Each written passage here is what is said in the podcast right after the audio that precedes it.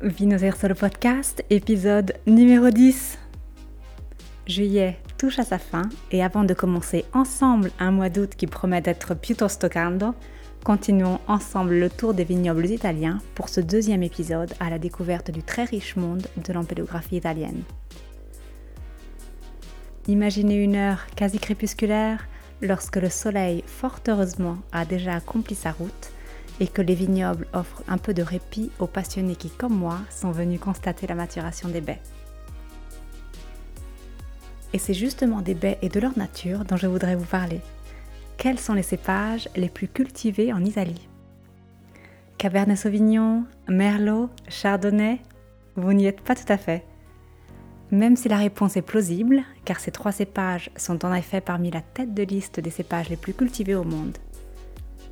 Mais le classement dont je vous parle aujourd'hui réserve bien entendu quelques surprises, et il est révélateur de l'extraordinaire richesse de la biodiversité italienne. Pour ne pas boire sans savoir, vous êtes au bon endroit.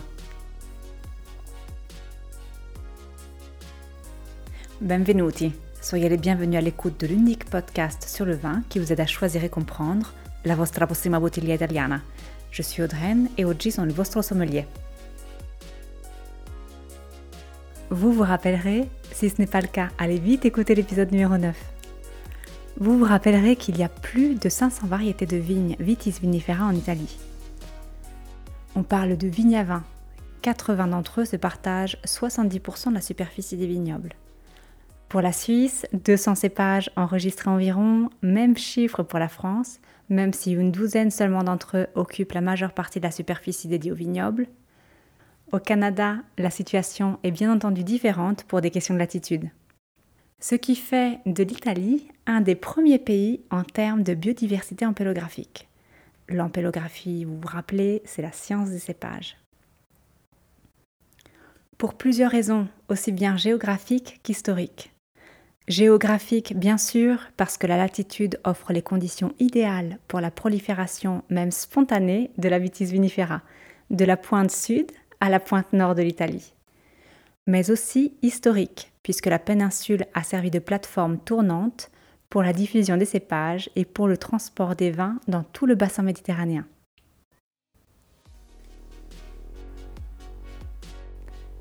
Petite parenthèse, L'Empire romain a d'ailleurs contribué largement à leur déplacement pour nourrir l'armée. Pour vous donner une idée et rafraîchir les lointains cours d'histoire du collège, l'Empire déployé à son extension maximale s'étend de la Britannia à la Mésopotamie. Il était bien sûr évidemment plus facile et moins onéreux de cultiver sur place les cépages nécessaires à l'élaboration du vin destiné à nourrir les soldats, plutôt que d'acheminer des amphores. La vigne est une plante capricieuse extrêmement sensible à son environnement et selon sa nature, elle choisit l'endroit où s'installer. Et comme l'homme n'est pas idiot, il favorise et encourage les cultures qui permettent les meilleurs résultats. Du point de vue purement apélographique, cela se traduit par des cépages autochtones, donc circonscrits à un territoire très précis. Ce sont des cépages qui, s'ils ne trouvent pas toutes les conditions favorables, deviennent difficiles à cultiver. Ils tombent malades facilement, ils mûrissent lentement et n'atteignent pas une maturité suffisante pour être récoltés avant les froids de l'hiver, ou l'inverse, ils fleurissent trop tôt et les dernières gelées compromettent tous les fruits avant même la possibilité de les voir mûrir.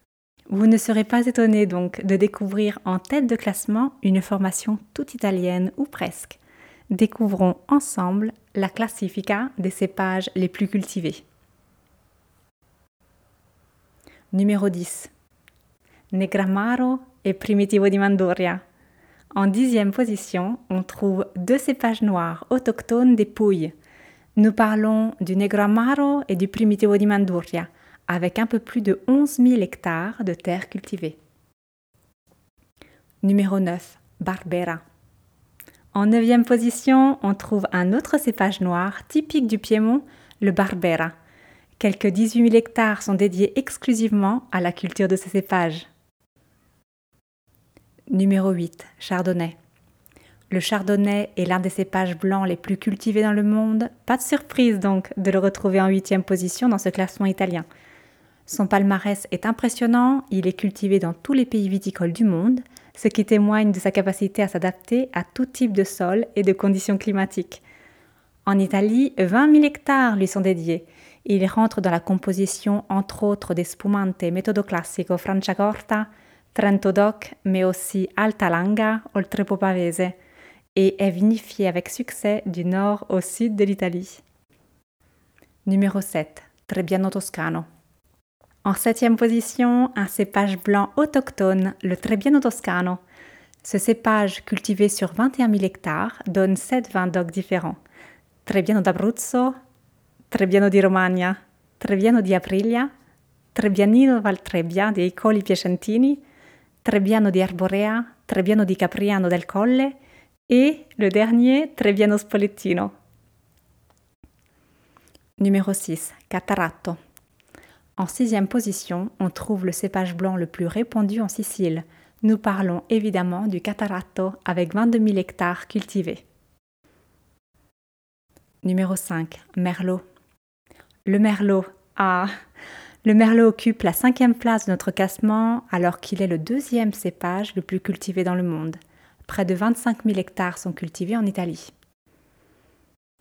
Numéro 4. Pinot Gris. En quatrième position, on trouve un autre cépage international.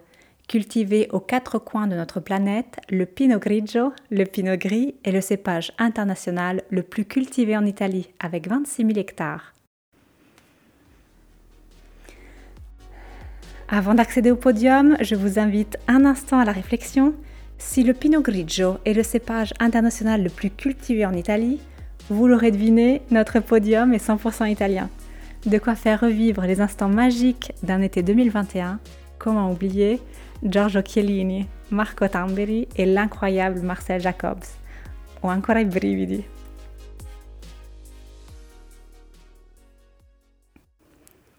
Le podium.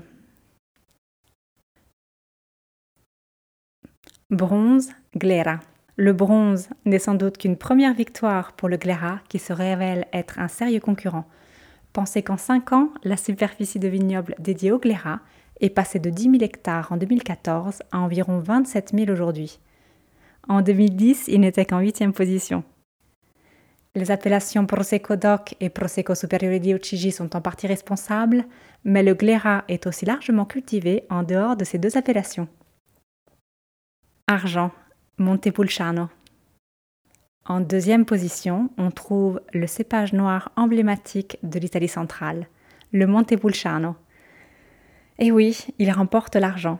Attention, ne le confondez pas avec le Vino Nobile di Montepulciano, qui lui est élaboré avec notre primate du classement, que je vous révélerai dans un instant. Le Montepulciano est passé de la quatrième à la deuxième place depuis 2015. Ces vignobles s'étendent principalement dans les Abruzzes, où ils donnent des vins dalla nota selvatica tipica che lo rende unico. Numéro 1, Sangiovese, champion incontestable.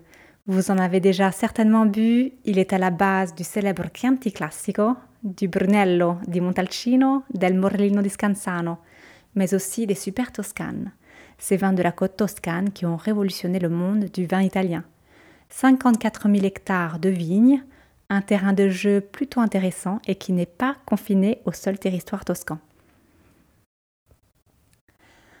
Allez, Vino Terzo ne serait pas tout à fait le même sans une petite dégustation guidée par ces températures estivales plus élevées et pour vous rafraîchir un peu, quoi de plus agréable qu'un rosé avec des bulles s'il vous plaît? C'est en Ombrie que nous nous arrêtons à quelques kilomètres de Terny et je vous promets que notre tour en Spider n'a pas été infructueux. Les vignobles s'étendent en pente douce le long des collines, les températures de ce mois de juillet sont élevées, mais une brise bénie venant du sud-est rafraîchit ce moment de sosta à la Palazzola, l'azienda agricola qui nous accueille aujourd'hui. Je n'ai malheureusement pas eu l'occasion cette fois de rencontrer le charismatique Stefano Grilli qui, en collaboration avec l'œnologue Riccardo Cottarella, est l'europapa du vin en dégustation. Un rosé pas comme les autres, puisqu'il s'agit d'un méthode classique issu de Sangiovese, notre champion de podium. Un bref contact sur les peaux lui donne sa couleur classique de pelure d'oignon, à peine cuivrée pour ce spumante brut rose, la Palazzola, qui est élaboré à partir de Sangiovese, de pinot noir et d'autres variétés. Juste quelques traits techniques avant de plonger dans le verre. Je lis La première fermentation est arrêtée par refroidissement afin d'éviter l'ajout de sucre pendant la phase de tirage et ne garder uniquement que le sucre résiduel naturellement présent dans le vin, se rapprochant ainsi de la méthode ancestrale. Après cette interruption, le vin est mis en bouteille où, grâce au sucre restant, il subit une refermentation. Le dégorgement est effectué après un séjour sur lit en bouteille d'une durée de 4 ans.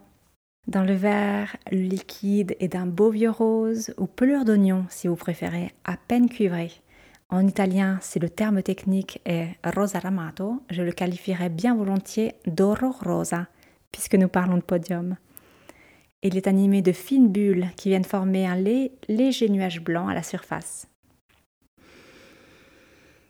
Au nez, les fruits sont coordonnés à la couleur tendre du liquide. Framboise, fraises des bois, prunes, violettes pour la partie florale.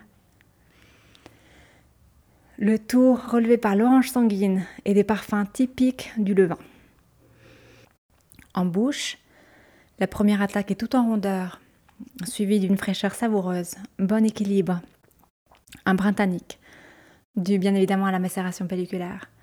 La persistance est très agréable, élégante, hmm, une bulle vraiment bien faite. La Palazzola se trouve en ligne sur un des sites italiens champions de la vente en ligne et qui exporte aussi bien en Suisse qu'en France. Pour mes amis outre-Atlantique, je n'ai malheureusement pas d'adresse à vous communiquer, mais si une bonne âme importatrice de denrées délicieuses italiennes au Canada m'accorde une oreille compréhensive, je ne doute pas que la Palazzola puisse obtenir rapidement son droit d'entrée sur le sol canadien.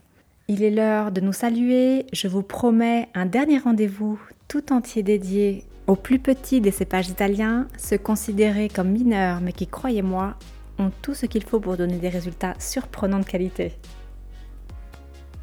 À la semaine prochaine, à la prossima.